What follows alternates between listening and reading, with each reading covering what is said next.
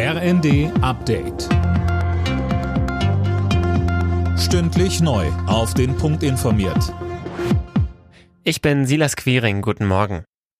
Die Ampel will heute das Bürgergeld auf den Weg bringen, den Nachfolger von Hartz IV.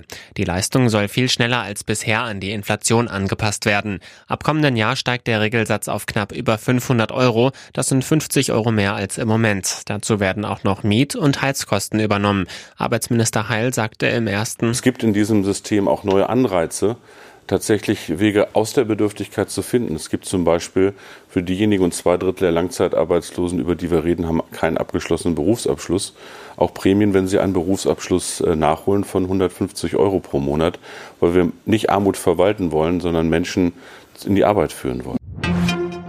Die seit zwei Wochen geltenden Regeln für Leuchtreklame sollen offenbar gelockert werden. Das berichtet die Welt. Sönke Röhling, an der Regelung gab es ja viel Kritik. Ja, denn bisher heißt es darin, dass Geschäfte ihre Leuchtschilder nur noch zwischen 16 und 22 Uhr einschalten dürfen. Es gibt ja aber auch Geschäfte, die länger geöffnet haben. Die sollen ihre Leuchtreklame künftig anlassen dürfen, bis sie schließen. Und auch tagsüber soll das Verbot nicht mehr gelten. Heißt, morgens um sechs dürfen die Geschäfte ihre Werbetafeln wieder einschalten.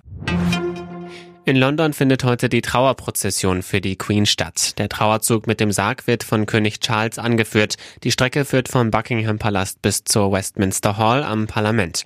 Zehntausende Zuschauer werden erwartet. In der Westminster Hall wird der Sarg der Queen dann bis Montag früh aufgebahrt. Dort kann sich die Bevölkerung dann von ihr verabschieden.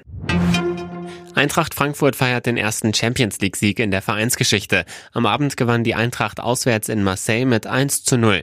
Auch die anderen beiden deutschen Teams waren erfolgreich. Bayern München daheim gegen Barcelona mit 2 zu 0 und Leverkusen ebenfalls zu Hause mit 2 zu 0 gegen Atletico Madrid.